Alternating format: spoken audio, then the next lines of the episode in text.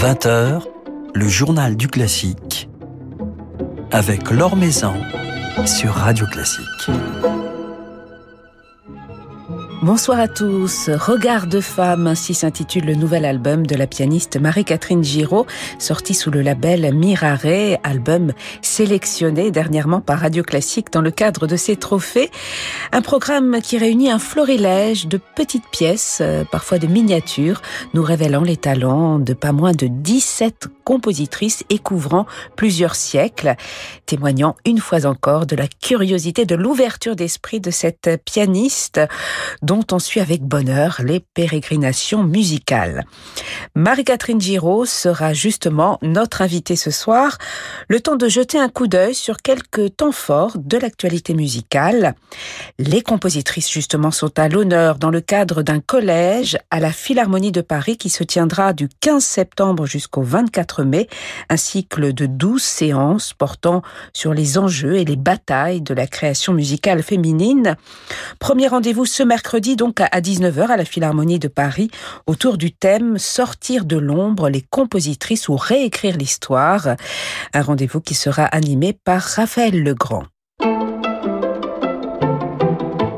L'Orchestre national d'Île-de-France vient d'annoncer la nomination de son nouveau assistant pour la saison 2021-2022, pour cette saison donc.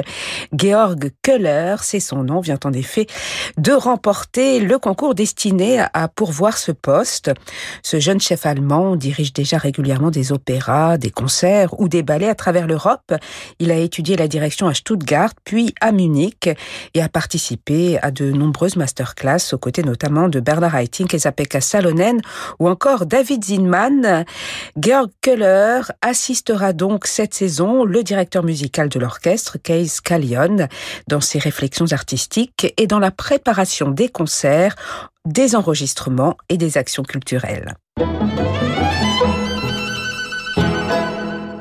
Avis aux amateurs de piano lyonnais, la si belle saison piano à Lyon reprend dès demain, dès demain soir salle Molière, avec un récital de Michel d'Alberto, placé sous le signe de Schubert, de Schumann et de Liszt. Sont attendus ensuite à Lyon Nikolai Lugansky le 15 et puis Selim Mazari avec le quatuor Modigliani le 22. Trois concerts initialement prévus la saison dernière et donc reportés en ce mois de septembre. Un petit coup d'œil sur la rentrée lyrique euh, de l'autre côté de la frontière, celle de l'Opéra Royal de Liège, dont la saison d'ailleurs attire de nombreux spectateurs français. C'est la force du destin de Giuseppe Verdi qui lancera cette saison dès le 16 septembre et fera l'objet de six représentations jusqu'au 1er octobre. À la baguette, le chef d'orchestre Renato Palumbo, à la mise en scène Gianni Santucci, qui a choisi de transposer l'action au début du XXe siècle avec la Première Guerre mondiale toile de fond. Et puis sur scène, Marcello Alvarez, Maria Rosé Siri, Simone Piazzolla, Nino Surgulazze ou encore Michele Pertusi.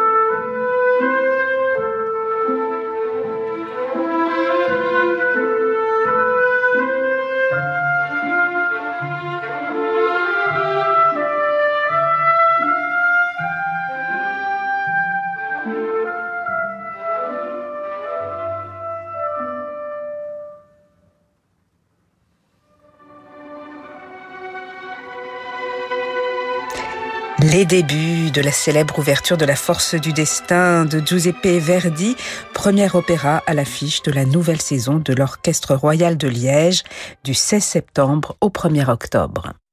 L'Or Maison sur Radio Classique. C'est une musicienne curieuse euh, qui aime euh, se laisser aller au vagabondage musical, pour reprendre ses propres mots, dénicher des trésors oubliés du répertoire. Après un merveilleux album euh, consacré à Gabriel Dupont, la pianiste Marie-Catherine Giraud nous invite à un autre voyage original, placé cette fois-ci sous les regards de femmes. Regards de femmes, c'est le titre de son nouvel album sorti chez Mirare. Bonsoir Marie-Catherine Giraud. Bonsoir. Alors vous dites euh, à propos de, des répertoires oubliés que vous remettez à, l'honneur qu'ils vous offrent un sentiment de, liberté dans la mesure où il n'y a pas ou, peu de, de références. Il y a une liberté, mais en même temps, vous avez une sacrée responsabilité parce que quelque part, c'est à vous de donner la référence, de faire aimer ces musiques euh, qu'on ne connaît pas. Mais c'est aussi pour ça que j'ai choisi ce genre de répertoire parce que effectivement, la liberté et que je suis la première, très souvent, à dire vrai, à enregistrer ce genre de choses. Pas pour Fanny Mendelssohn ou Clara Schumann, mais quand même. Et je suis pas un modèle du tout, mais simplement j'ai l'impression d'ouvrir un peu une voie pour des collègues plus jeunes qui n'auraient pas forcément envie de, déchiffrer, de défricher, puisque les deux termes sont tout à fait justes. Non, je pense que c'est intéressant et moi, ça me comble. Alors pourquoi aujourd'hui euh, s'intéresser aux, compositrices? Alors on, connaît votre démarche, votre curiosité, votre sincérité artistique, donc on, imagine que c'est au-delà de, de, ce, mouvement, de cette tendance qui depuis euh, quelques années met en avant le, répertoire féminin. Pour être tout à fait franche, c'est parti d'un concert que j'ai donné en novembre 2018. Et ce concert se terminait par une œuvre que Florentine Mulsan m'a dédiée qui s'appelle Sentosa. Ce concert a été donné à la salle Corto et j'ai pensé que ce serait bien d'habiller en quelque sorte cette œuvre tout à fait nouvelle par des œuvres écrites par des femmes. Florentine m'a même dit, mais tu sais, j'accepte d'être avec des hommes, je, sais bien, mais c'est pas du tout restrictif de ma part, mais c'était la première fois que je tentais l'expérience et j'ai commencé à, à, regarder un peu partout. J'ai trouvé de très très jolies choses, de belles pépites et, et finalement ça a ouvert un petit peu ma curiosité. Après ce concert d'ailleurs qui a été très bien reçu, j'ai fait le même concert à peu près à la Roque d'Anteron l'été suivant. Ça a beaucoup intéressé René Martin, qui m'a dit mais pourquoi ne pas faire un disque? Mais dans ces cas-là, Marie-Catherine cherche un peu plus de compositrices parce que René Martin souhaitait vraiment ouvrir un maximum le choix des compositrices. Il en voulait beaucoup, beaucoup. On est parti presque pour un double disque, puis on a réduit. Il y en a 17, hein, c'est pas mal. Il y en a 17, mais il y aurait pu en avoir un peu plus peut-être, mais surtout, euh, moi j'avais privilégié des œuvres parfois un peu plus longues. Donc ça faisait beaucoup trop de temps puisque j'ai enregistré, je crois, 110 ou 120 minutes de musique. Et puis on en a gardé euh, ce qu'on pouvait garder sur un CD.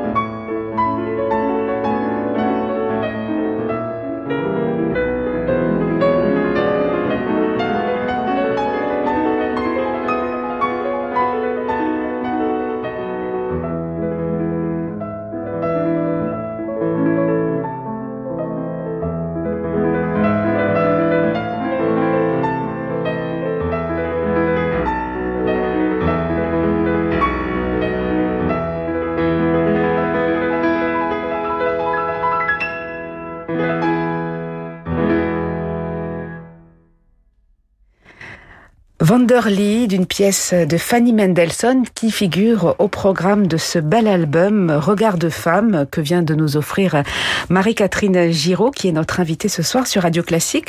Fanny Mendelssohn, c'est l'un des rares noms connus de ce programme qui réunit 17 compositrices, beaucoup plus rarement jouées, voire totalement méconnues. Fanny Mendelssohn, elle incarne ces femmes qui ont été quelque part empêchées euh, d'exercer leur art. Et empêchées par leur famille, curieusement, parce que son mari a beaucoup aidé Fanny. En réalité, si vous dites Fanny Hensel, personne ne la connaît. Et c'est son nom d'épouse. Si vous dites Fanny Mendelssohn, tout le monde connaît. Mais en réalité, son nom, son vrai nom, c'est Fanny Hensel Mendelssohn. Et son frère Félix n'était pas très chaud pour qu'elle publie, pour que qu'elle compose, c'était tout à fait d'accord. qu'elle joue et qu'elle laisse, c'était tout à fait d'accord. Il n'était pas d'accord avec le fait qu'elle publie. Et son mari a beaucoup, beaucoup aidé. Et ça, il faut l'en remercier parce que c'est arrivé souvent avec d'ailleurs les compositrices que j'ai enregistrées. Les familles étaient parfois et très souvent réticentes mais les maris aidaient beaucoup. Pareil pour Louise Farinck. Son mari a beaucoup poussé Louise Farinck. Et ça, c'est très très bien finalement. Alors on s'aperçoit en, écoutant cet album que finalement il y a eu des compositrices quasiment à, toutes les époques puisque euh, vous nous dressez un panorama qui couvre plusieurs siècles de musique. Oui, je pense qu'à l'époque baroque, il y en avait davantage. Moi, je n'ai trouvé que ça, puis j'ai pas vraiment cherché sur l'époque dite baroque parce que ça m'intéresse un tout petit peu moins. Sur l'époque contemporaine, bon, maintenant, il y en a beaucoup. Et elles ne sont pas du tout mises au banc, ni mises à l'écart, ni, ni mal aimées. Ça, vraiment, le 20e et le 21e siècle fait la part belle aux femmes. Non, le 19e était plus dur avec elles. Mais bon, on peut, on peut en sortir. Et, justement, euh, ces femmes, ces compositrices, euh, notamment au, au 19e siècle, elles ont dû lutter quelque part pour pouvoir, ne serait-ce qu'avoir accès à, une éducation euh, musicale, pour pouvoir composer, se, se, faire connaître. Finalement, elles étaient particulièrement courageuse. Il, fallait, il fallait oser, il fallait se battre pour pouvoir exercer son art quand on était une, femme à cette époque.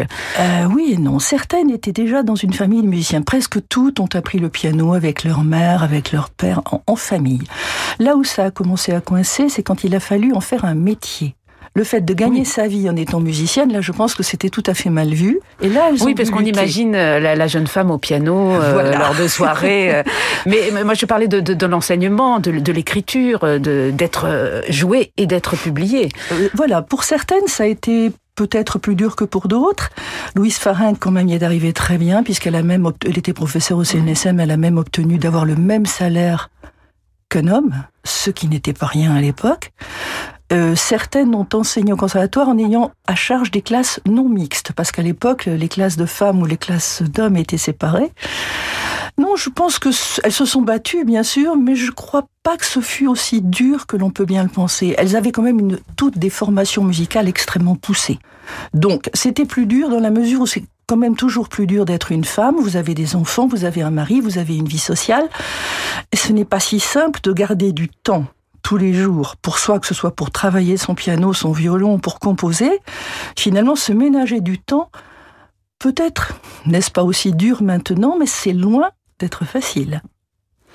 Alors on s'aperçoit que ce répertoire euh, féminin qui pouvait éventuellement être euh, joué, connu, apprécié à l'époque est, tombé dans l'oubli. Heureusement aujourd'hui on redécouvre euh, ces œuvres écrites par des, compositrices.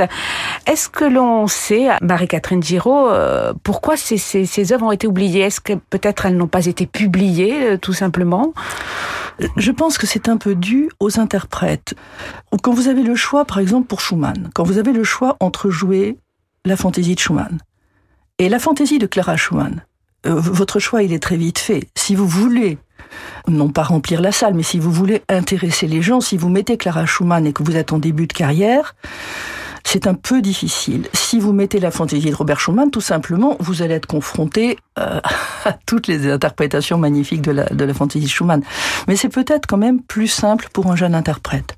Cela dit, actuellement, et à la rock, j'ai vu ça, beaucoup de jeunes, beaucoup plus jeunes que moi, vraiment de la jeune génération des 20-30 ans, ont à cœur de jouer aussi un répertoire moins joué. Quant au problème typiquement féminin, je pense quand même que les femmes compositeurs ont presque été plus aidées que les femmes écrivains. regardez, par exemple, au 19e, quelqu'un comme Marie Dagoult était obligé de prendre un pseudonyme masculin. Georges Sand, pareil. alors que les femmes compositeurs ont toujours écrit sous leur nom. Alors, Mel Bonis a un peu triché. Mélanie. Euh, oh, Mel, Mel. Ça, c'est une de mes préférées en plus. Et elle a eu une vie absolument incroyable, étonnante. Mais c'est quelqu'un qui a vécu pleinement sa passion pour la musique, même si pendant son, son mariage, ça a été mis un peu entre parenthèses. Après, avant, après, elle est musicienne des pieds à la tête.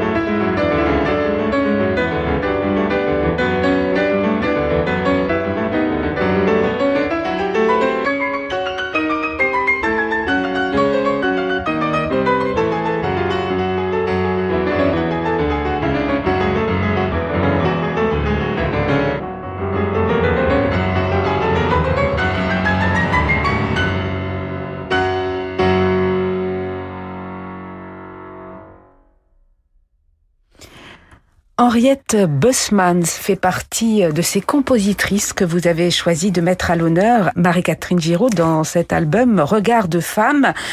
La seule quasiment dont vous avez enregistré plusieurs pièces et même un cycle en entier. Une compositrice néerlandaise de la première moitié du XXe siècle. Comment décririez-vous son, son langage? Alors je ne connais que l'œuvre de piano qui est assez restreinte. Son langage est sombre, c'est le seul mot qui me vient à la bouche. Je ne connais pas son œuvre orchestrale. Elle a écrit plusieurs pièces concertantes, elle a écrit des symphonies. Quand je dis sombre, c'est tout simplement que c'est une musique grave, pas tellement descriptive, qui fait appel à une palette sonore euh, plutôt riche, plutôt parfois plutôt listienne à la, à la fin des préludes, mais extrêmement recueillie et presque un peu religieuse pour certaines pièces lentes. Est-ce qu'il y a, selon vous, euh, Marie-Catherine Giraud, un langage féminin Ou est-ce euh, impossible de, dire une chose pareille? Est-ce scandaleux de dire que, que telle écriture est féminine? Oh, C'est sûrement pas scandaleux, mais moi, je n'ai pas eu l'impression. J'ai joué du piano. Euh, de la même façon. Ma main se place peut-être différemment pour certaines choses parce qu'elle est peut-être plus légère que si je vais aborder une grande sonate euh, de Beethoven ou de Schumann. Mais je, je n'ai pas l'impression. Non, tout simplement, ce que j'ai pu remarquer, c'est que toutes ces dames avaient un sens mélodique vraiment très très poussé. Ça, c'est très agréable. Alors elles ont beaucoup écrit pour le piano, on les associe souvent à la mélodie, mais elles se sont illustrées également dans le domaine orchestral. Ah oui, que ce soit Ethel Smith, euh, Henriette Bussmann, elles ont vraiment fait beaucoup à l'orchestre. Je dirais même qu'elles ont fait plus à l'orchestre. Et, et puis toutes ont fait beaucoup de musique de chambre avec piano. Alors ça allait de la sonate au quintet. Amy Beach a fait un quintet absolument magnifique. Louise Farinck aussi. Mel Bonny, ça fait beaucoup. Elle a même fait un septior avec d'autres instruments, cordes et vents mélangés. Elles étaient très éclectiques.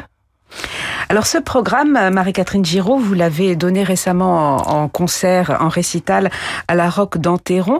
Comment le public réagit-il face à un tel programme pour lequel il n'a aucune référence? D'abord, s'il vient, c'est qu'il est curieux. La qualité principale d'un interprète, c'est de provoquer l'intérêt, la curiosité et après l'adhésion, bien sûr, une fois que vous avez joué. Mais euh, ce que j'ai pu remarquer, c'est que deux des compositrices qui me faisaient un peu peur sur le plan public, réception du public, c'est presque ce qui a le plus marqué les, les auditeurs qui sont venus m'en parler après. Et c'est effectivement Henriette Bussmann et Jeanne Barbillon qui pour la plupart, alors là, mais je crois que pour tout le monde, Jeanne Barbillon est une découverte, ça l'a été pour moi, donc euh, je pense que peu de gens connaissaient le nom de Jeanne Barbillon. Et ils ont été extrêmement intéressés par cette musique qui est très belle. On va se quitter justement avec une, une page de, Jeanne Barbillon qui figure au programme de cet album. Vous êtes euh, une musicienne curieuse, vous avez l'esprit ouvert, vous êtes enseignante également puisque vous êtes professeure à, l'école normale et vous allez faire d'ailleurs euh, votre rentrée. Est-ce que vous éveillez la curiosité de, de, vos élèves? Vous parliez tout à l'heure de cette jeune génération qui finalement est, est assez ouverte. Vous, vous sentez chez, chez ces jeunes musiciens ou ces apprentis musiciens l'envie d'aller aller voir un peu euh, ailleurs, hors des sentiers battus, d'être curieux En ce qui concerne ma classe à l'école normale euh, de musique, pas tellement, parce que nous avons surtout des étudiants asiatiques, japonais, chinois, et ils viennent surtout pour se perfectionner dans le répertoire tout à fait traditionnel. Alors, Bien sûr, quand ils viennent écouter un de mes concerts ou qu'ils écoutent un de mes disques ou des choses comme ça, parfois ils ont le déclic. Mais je vais leur faire travailler ce genre de pièces à côté des pièces qu'ils auront à présenter pour les concours de fin d'année, qu'ils auront à présenter dans des concours internationaux. Là, il faut, s'ils veulent aborder ce répertoire, il faut qu'ils l'abordent parallèlement au répertoire, je dirais, tout à fait traditionnel. Vous pouvez pas passer euh, concours Reine-Elisabeth en arrivant avec du Gabriel Dupont. J'adorerais. Peut-être dans quelques années. Oh, je, l'espère, mais je, n'y crois pas trop. Mais vous sentez, vous sentez de leur part une, une curiosité, une ah, Non seulement je sens une curiosité, et puis ils viennent écouter quand, quand je joue ça et quand, quand d'autres musiciens jouent ça. Ça les intéresse. La plupart, quand ils ont flashé sur une œuvre, c'était Gabriel Dupont. Mais là, les compositrices, ils n'ont pas encore entendu puisque le, disque est tout récent et que je n'avais fait qu'un concert avec ça et qui n'était pas présent à la Roque d'Anteron. Donc peut-être qu'ils vont vous demander de jouer euh, quelques pièces de ces compositrices. Merci beaucoup Marie-Catherine Giraud d'être euh, passée nous voir. On va donc se quitter avec la musique de Jeanne Barbillon, enregistrée, c'est une première mondiale Je ne sais pas, mais je crois que oui. Mais si on me dit en tout cas, le contraire, en tout cas pour moi, c'était une grande première.